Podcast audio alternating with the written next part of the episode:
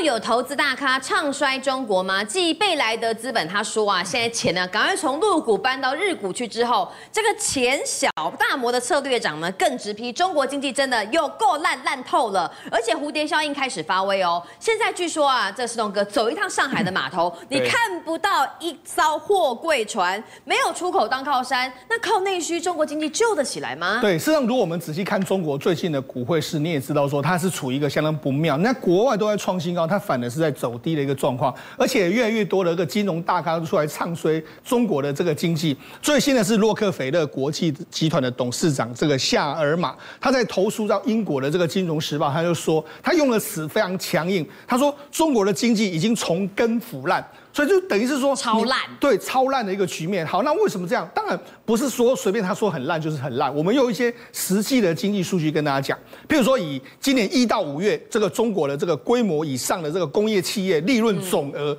这个利润总额啊，就有点像我们台积电啊很多公司这样的总总额的这个状况。它到去年同期下降了十八点八个 percent。你可以看到，事实上以去年以这个总额来说的话，从一月到现在为止来说，几乎每个月全部都是下滑的一个局面。就是营收的意思，对，或者说它的获利。对，所以所以这面临到什么问题？工业不好，表示说他们的需求疲弱，然后失业率高的问题来说，会导致所谓的利润出不来的一个局面。所以这个是非常重要的一个数据。好，那我们再从个别的产业去看。如果我问明君，过去几年来说，中国最红的产业是什么？嗯，当然就是核酸检验。对，那时候哎，他们核酸检验是几乎强迫每个人都要做核酸，对不对？而且哦，一天要做好几次核酸呢。而且那照理说，他们应该是这个政府会给你钱嘛？那你做核酸的时候，应该都赚了非常多钱嘛？好，那我们讲有一家公司叫达安基因，它过去三年的这个利润率分别是二十四点五亿左右、三十六点一八亿，还有五十四点一。哎，这是非常多嘞！就没想到你那么多的这种状况之下，照理说了，如果以台湾来说的话，因为这个你跟政府做这个生意嘛，因为很多的这个。采购都是政府采购，这稳赚不赔的啊，稳赚不赔，就没想到它是一年之内的应收账款高达三十八点四七亿，而且它已经直接把五点二三亿列为所谓的企业的呆账，就是永远收不回来。好，那你看，哎，三十八点七四七有一年多，然后有五多五亿多是所谓列为呆账，那告诉你什么？告诉你就是中国的地方企业出，地方政府出了很大的问题，他才没有钱给这个所谓核酸检验的公司嘛。好，那我们刚才讲到。从企业，从这个所谓相关的地方财政都是这样一个状况。另外一个，我们讲到出口的这个情形，刚才明君在一开场讲到，就是说，在这个好像这个上海港很多地方来说，没有看到船只的一个状况。那的确是这样。我们这是以这个上海的这个出口集装箱，这简单来说就是我们货柜的每一个运价指数。你看这样无量崩跌的这个状况，当然了，你要不不你要说。不是只有中国这样，对，海外不是也是这样吗？但是中国的躺平的局面是更加的惨，尤其是大家都说会去，像我们以前在当研究员，我们在海边看说，哎，这个目前为止来说，这个看货柜的货柜量多少啊，多少散装，你就可以大概推出个所以然嘛。就没想到有民就国际海运商就说，我三十多年来第一次看到上海的这个张华滨港的这个码头，居然好几天没有一艘散装船停靠。嗯，那散装船要要。运什么？不外乎就是运什么原物料，玉米、小麦啦，或者说钢铁啦、煤炭。那你没有来是什么意思？表示你就是需求不振嘛，对不对？还有另外一个指数是什么？我们讲中过过去中国一直不断的经济好的时候呢，我们都会评价一个国家的炼钢量。嗯，就是说如果你这个国家的炼钢量很大，或者说需求很大，表示说你的经济非常好，因为至少你的基建有，对，房地产有，对，钢不外乎就用在造桥铺路啦，或者说这个大型的这个房地产等等一个状况。好，那你看过去从一二零一六年中国的经济是不错，你看它就一直不断的出钢量一直不断往上升，可你看从二零年之后就开始往下掉，对不对？而且它今年五月也是年减七点三趴，降到九千零一十二万吨，然后连续两年低于去年同期，也就是说。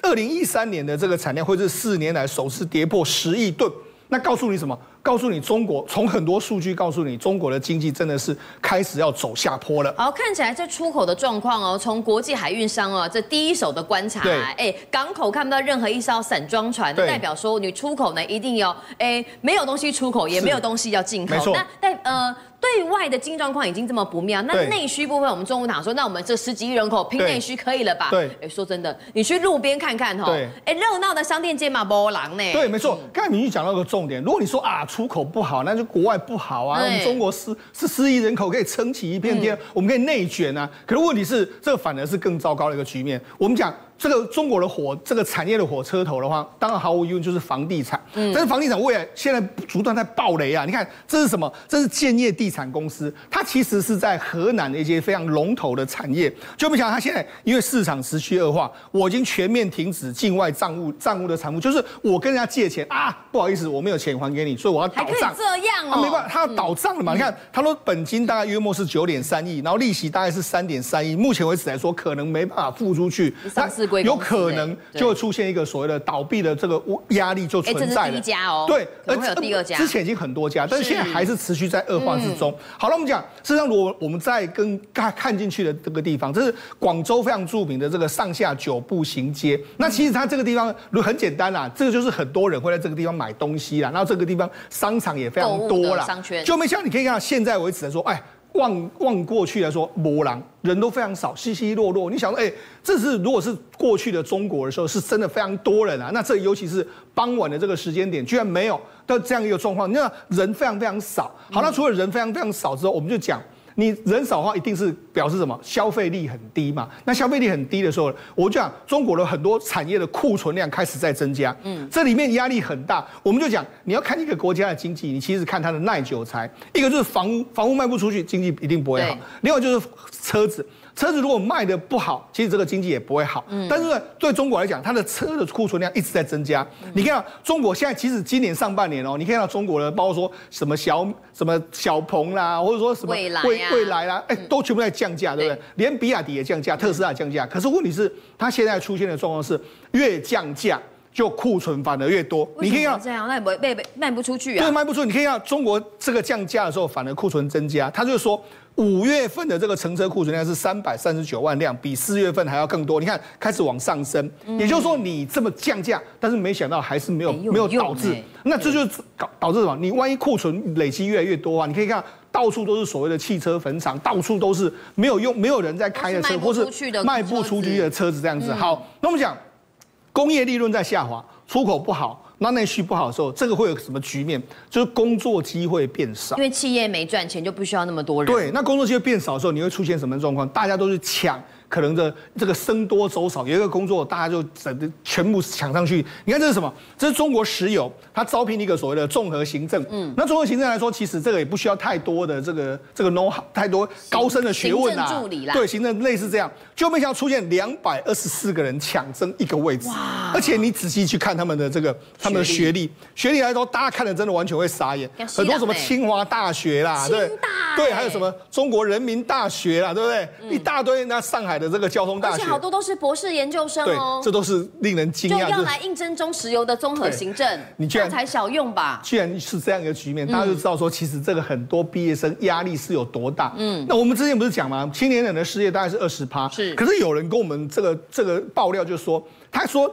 应届毕业生的失业率是六十趴，就大概是只有十个，大概只有四个找得到工作，这是压力非常大。那怎么办？我没关系，我创造出新的工作。城管是这样的问题，农管可能也是这样的这个状况之下产生的。现在出现什么？哎，还更夸张。这在峨眉山的风景区出现什么？它是猴管，大家仔细看，峨眉山猴管。那顾名思义，就是管猴子，因为它当地有非常多的这个野猴啦、猕猴在那边撒泼，然后常常会攻击这个游客。他就说：“哎，没有问题，我们这个有专门的喉管，然后再管理这个这个喉子，禁止你来骚扰游客，我帮你喂饱。”以前就有猴子，为什么以前没猴管？啊，现在出现猴管啊？因为现在没有要大家要产生工作出来嘛，哈，然后就少就避免说他们这个，因为这个猴子可能会抓伤民众，这是针对猴子的执法人员哈。那除了这个之外，还有海管。海管是什么？对，海管管到海边了。对啊，他管什么？管就是说，哎，你有些人在冲浪啊，或者有些人你靠近这个海边，哎，我要去管你，你不可以这样的一个状况。所以呢，事实上现在出现非常多各式各样的工作。说实在的，你有有没有必要？这个救生员去给你劝说一下就好。你有必要用到这个海管吗？大批人马，对，那那这就是什么？这就是你要这个创造工作机会。嗯，好，那为了要创造工作机会的时候，最近的港府就是香港，它有公布了一个法案。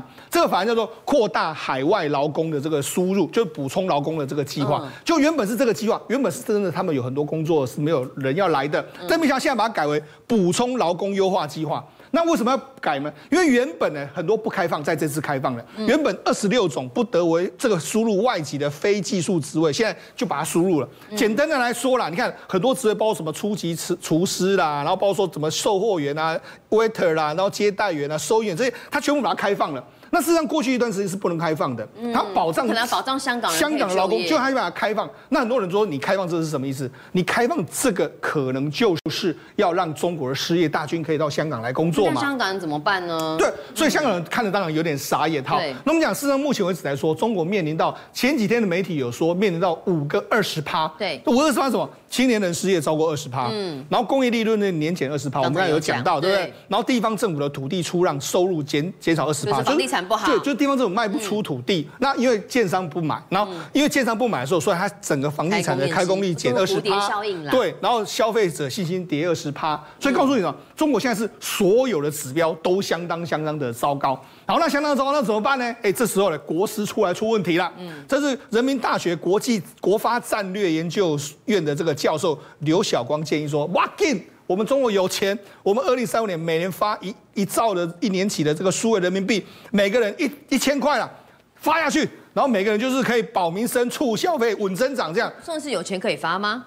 中国现在是中央还有钱，问题是你每一年发这么多，每一年发一点五兆，哎、嗯，我们发一次消费券，大家就已经这个算我们很开心了，但是政府压力就大很多啊。哎，他每年发，哎，从二零现在到二零三五年每年发，所以你知道事实上现在中国真的是熊猫包，现在只能够说，哎，我大傻逼，看能不能把经济救起来。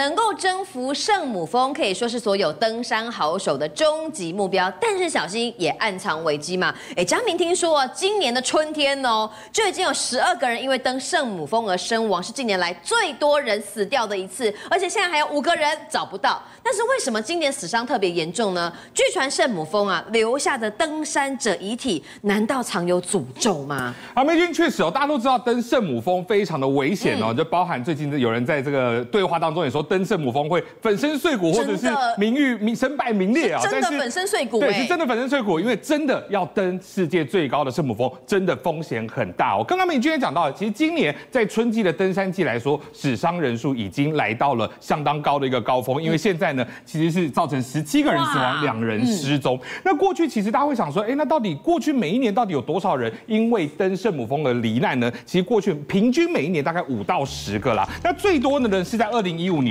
当时因为基地营雪崩哦，造成十八个人罹难，是最严重的。这是一个意外事件。意外事件。所以你看哦，在近几年来哦，二零一五年十八人罹难，今年多少了？十七人死亡，而且两个人失踪。如果这两个失踪最后也不幸罹难的话，那表示说今年可能会成为圣母峰有记录以来死伤最惨重的一年。那但是大家会问说，哎，那圣母峰啊一直都是这样子啊，为什么今年会死伤最惨重？我们从两个部分，天灾跟人祸来讲啊。先来讲人祸，因为呢，其实我们知道前两年因为疫情的关系，其实圣母峰是没有开放的，所以去爬登山的人也比较少。但是在今年开放之后，尼泊尔政府在今年发放了创纪录的九百个登山许可证。那过去平均一年大概三百到四百个左右，今年足足多了一倍。那导致什么样的状况呢？导致人数太多，你要登山，你要登顶，你还要排队啊。所以明君，你看这个画面，大家在那个人线上排一排，干嘛？那排堆啊，等着要登圣母峰的人多到要排队。对，大家要圣母峰的高度标高是八千八百四十八公尺，所以你在那么高的地方，一来冷，二来空气非常的稀薄，我还要在那边排队。我平常如果人少的话，我上去登完赶快下山，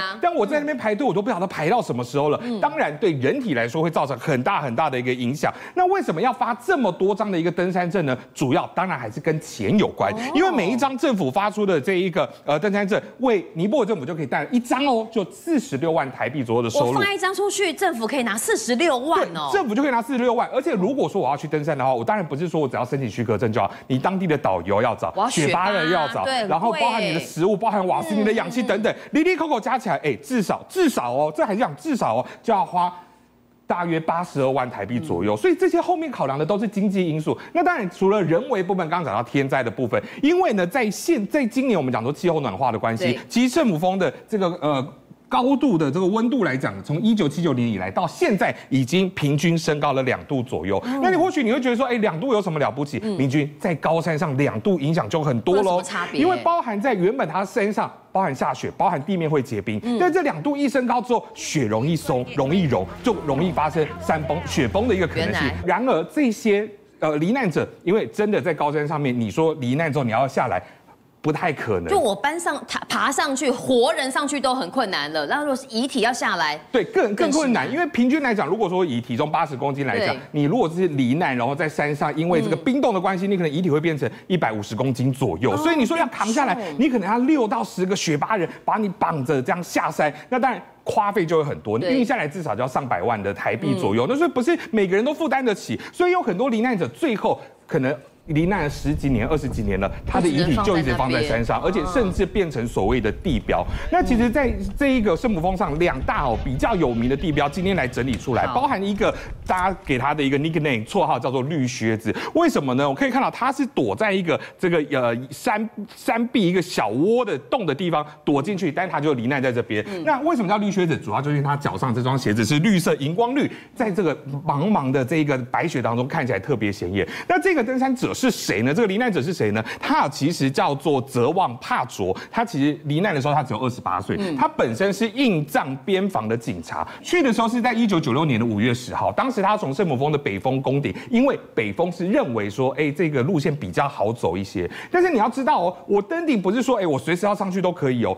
在山上都会要求你在两点、三点，你没有攻顶，你就要赶快下来，因为晚上天气变化更大，而且当天因为。大家睡过头，出发延迟，delay 了，所以到三点，人家叫你说，哎，你要下山了，他不能再爬了，不能再爬了。但他就说，你再给我一小时，再一个小时，我就可以登顶了。我要代表印度登上圣母峰。结果就是因为他还是执意要攻顶，下山的时候就遇到暴风雪了，最后因为不幸罹难。那因为他城市的地方在海拔八千六百公尺左右，我们讲说到了耶，因为他是到了之后下来的时候哦遇难的，所以现在他的遗体还是在这个现场嘛，所以现在后面的登山客经过这边就知道说哦。快到了，因为在两百多公尺，我们就要登顶了，反而成为一个地标。所以绿靴子目前还在那个地方，看到它就知道快要登顶。看到它你就知道快要快要快要到了。那另外还有一个是美国的一个女子哦，她其实也非常厉害，她叫法兰西斯，她是在一九九八年，就在绿靴子后两年，她是第一个美国第一个哦。不靠氧气瓶就登上圣母峰的一个女性，她本身就是一个很厉害的登山家，因为她从以前就喜欢爬山，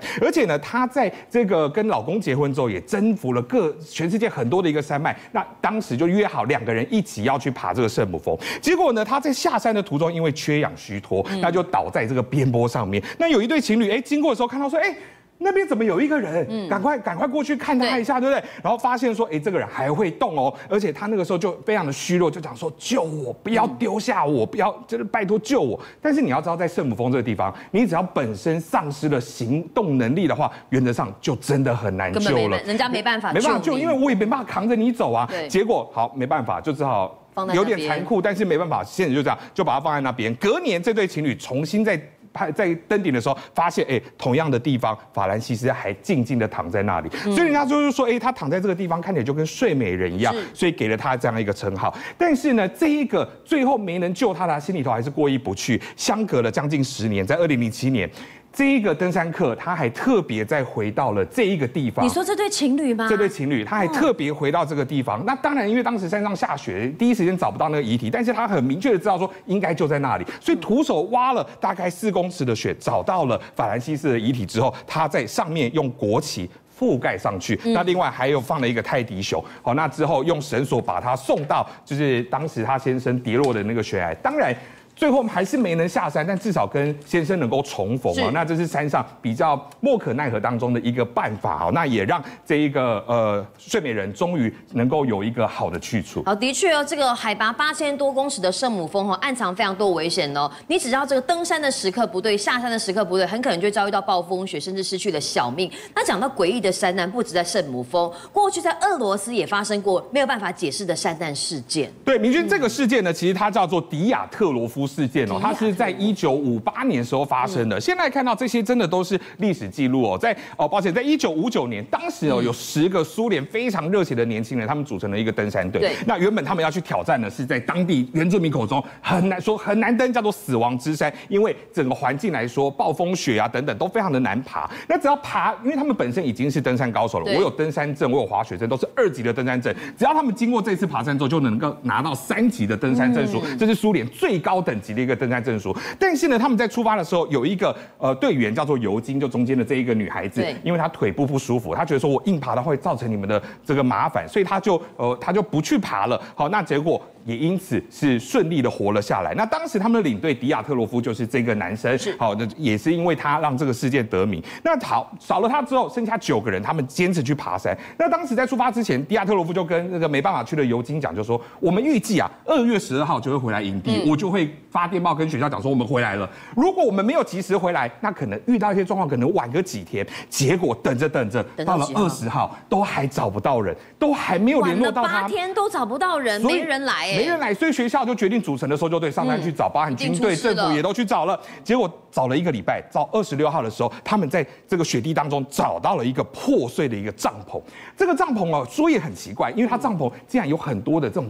刀割过的痕迹，也是从内往外割。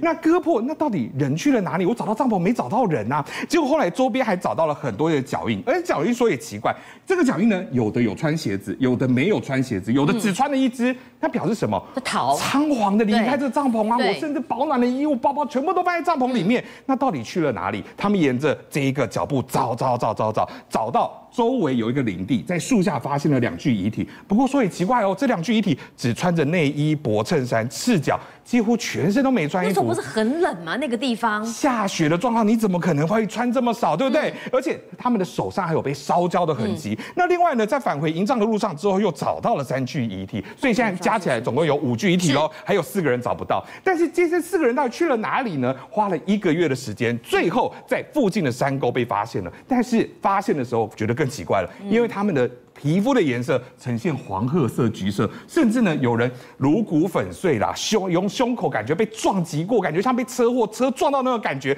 甚至有人有两个人眼睛不见了，一个人舌头不见了。这样听起来说受到攻击呀？对，所以到底这不像是一般的山难啊，而且有一个女性的罹难者，她手上抓着一块布料，一块布料哦，但是这块布料不属于九个人当中任何一个人的，那这块布哪里来？不知道吧，对不对？而且之后透过仪器来检测出这四个人衣服上面都有很高的辐射反应，所以到底发生什么事情不知道。而且更诡异的是，哎，据传说这九具后来找到的这个遗体，只有七具政府愿意发还给家属你们处理，另外两具怎么样？政府说没关系，我们来帮助你们埋葬。所以很多人就怀疑说，那是不是这两具遗体身上有什么不为人知的一个秘密吗？对不对？你为什么不还给家属？嗯、而且更诡异的是，调查报告被列入为机密文件，一直到九零年代才公布，嗯、而且。就算公布，中间还有很多东西是不见了。那到底瞒了什么东西？而且当时有目击者，其他的登山队说，在他们登山二月二号的时候，看到山上有黄色的球体，后来证实是发射弹道飞弹。所以到底是不是哎，